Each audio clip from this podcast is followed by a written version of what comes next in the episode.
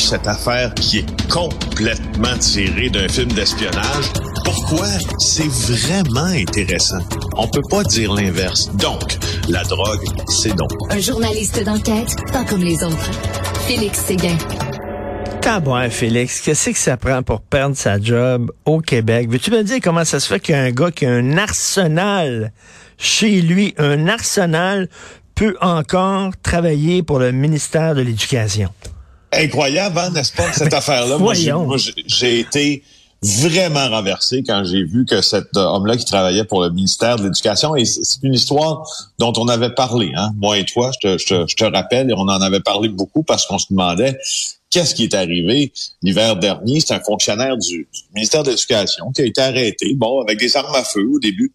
Euh, mais là, ce qu'on, dont on se rend compte, c'est qu'il voulait faire un coup d'éclat contre les mesures sanitaires alors qu'il est employé du gouvernement.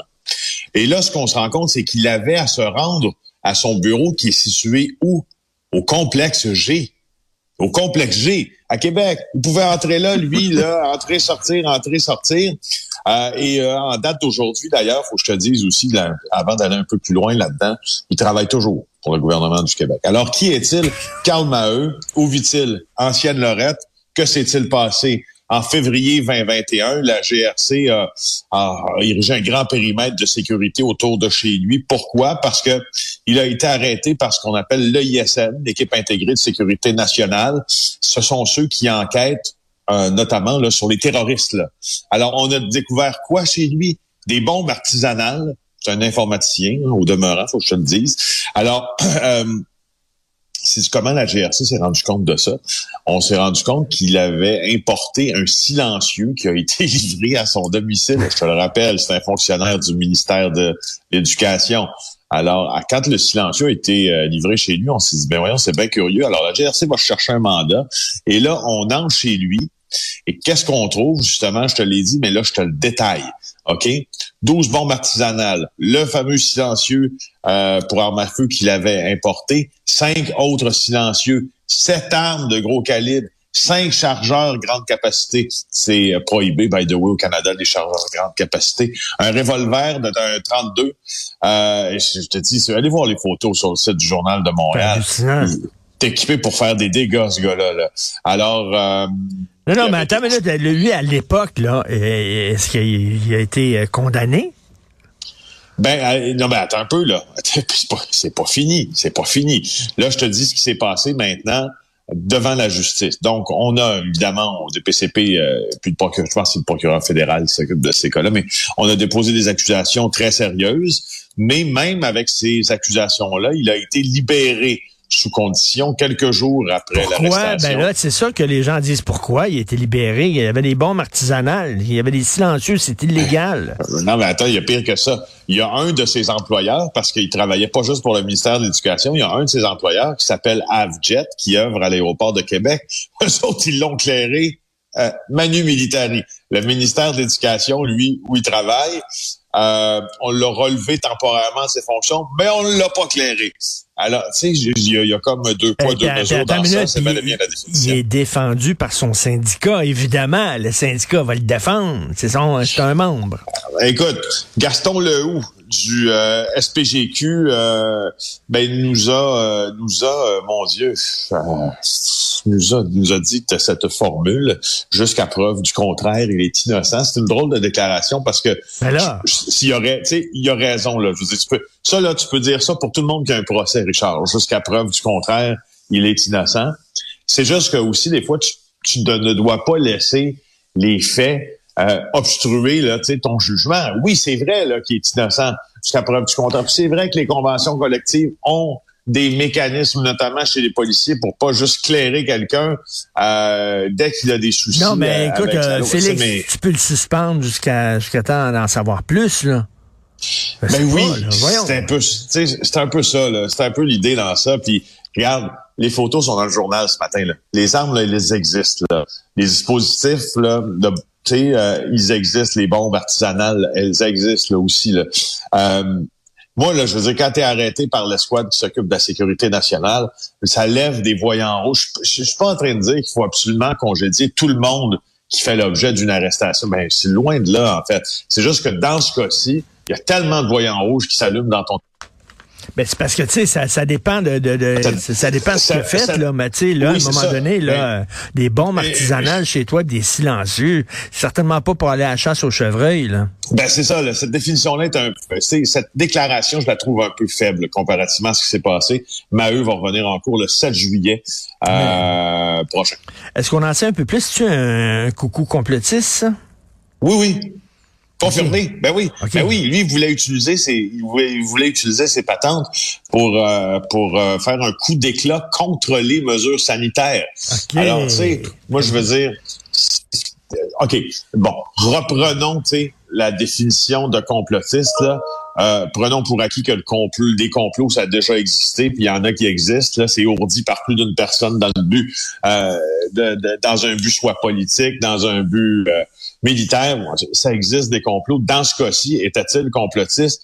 Ben, je, ces publications tendent à prouver que oui, mais il était surtout euh, quelqu'un qui semblait radicalisé. Parce que là, quand tu commences à t'acheter des armes, tu te rappelles, on a parlé d'un homme de Louisville là, à ce sujet-là, mais quand tu commences à t'acheter des armes, une chance, t'es ailleurs, là. T'es ailleurs. T'imagines le gars qui est, son, qui est juste à côté de son cubicule euh, où, il travaille au ministère de l'Éducation. Vraiment, c'est hallucinant.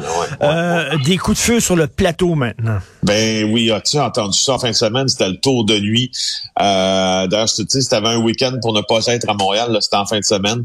Euh, c'était le, tour cycliste, tour de nuit. Pour ceux qui ne connaissent pas ça, il y a un tour de jour puis un tour de nuit. Puis les gens font le tour de l'île de Montréal le jour. Puis la nuit, c'est un peu moins long. Mais en tout cas, on se promène à vélo dans les rues. Puis euh, là, à 3h20 dans la nuit, là, de samedi à dimanche, puis 3h20, c'est Papineau-Mont-Royal. Écoute, Papineau-Mont-Royal, là, c'est c'est un coin de rue, là. Ben c'est pas mal, pas mal le plateau, là. On est pas loin du centre du plateau, là.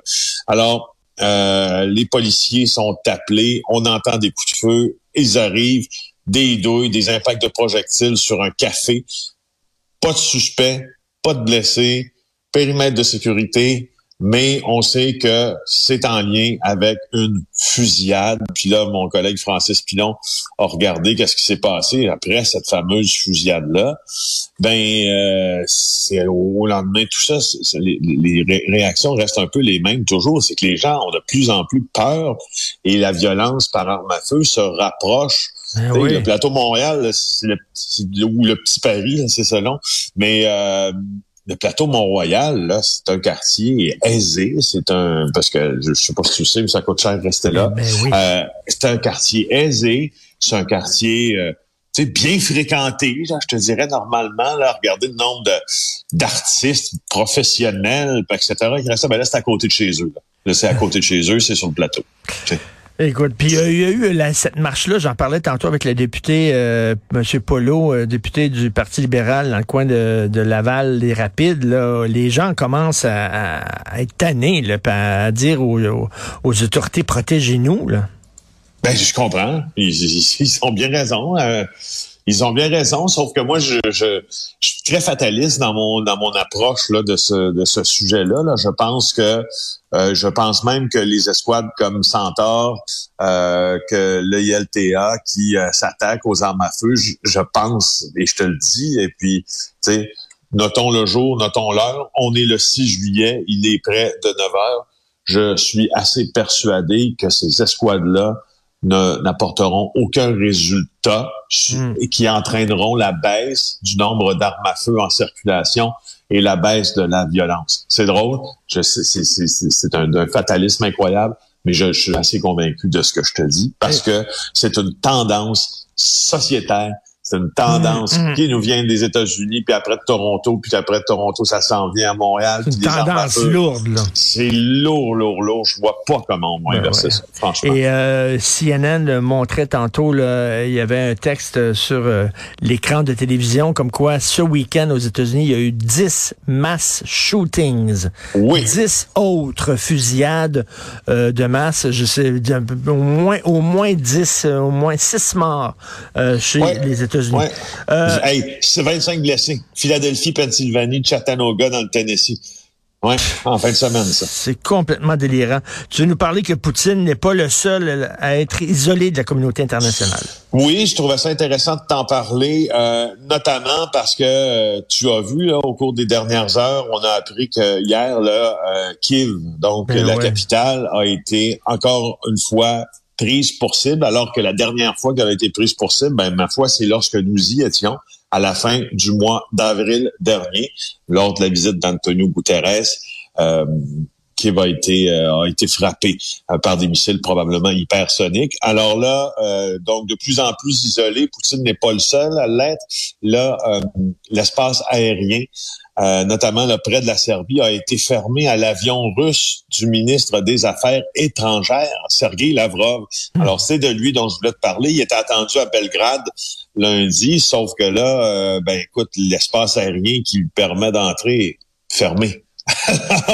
euh, je, trouve que cette, je trouve que ces mesures-là, tu sais, entre autres là, quand les euh, quand on s'attaque euh, aux, moyens de transport, aux biens, aux avions, notamment là, on, parle des oligarques, mais à ce que possèdent ces gens-là, par leur capacité de se mouvoir, moi je trouve que ça, c'est peut-être que ça, ça fait le, ça fait peut-être un peu plus la job là. Et je rappelle aussi que les ceux qui, moi, dans ma tête, là, ceux qui ont réussi avec le plus de symbolique mm, mm. à s'attaquer aux biens euh, des, des, oligarques. Je déborde un peu sur les oligarques là, mais ce sont euh, les Italiens parce que ce qu'ils ont fait, c'est que en plus de, de pas d'arraisonner, non, mais de, de, confisquer en fait là, euh, des yachts notamment qui appartenaient aux oligarques russes. Ils ont accueilli beaucoup, beaucoup de réfugiés ukrainiens. Et où les ont-ils logés? Dans de somptueux domaines qui appartenait à ben la mafia. ben oui, ça c'est extraordinaire comme message envoyé. Malheureusement ici au Canada, hein, euh, pour ce qui est là, de, de mettre la main sur les acquis, l'argent et euh, les possessions matérielles euh, des gens proches du pouvoir russe, on est assez laxiste, mettons, assez complaisant. Mettons, mettons que les biens mal acquis, ça fait pas trop partie de notre vocabulaire, on dirait. Tout à fait. Merci beaucoup, Félix. on se reparle demain. Bye.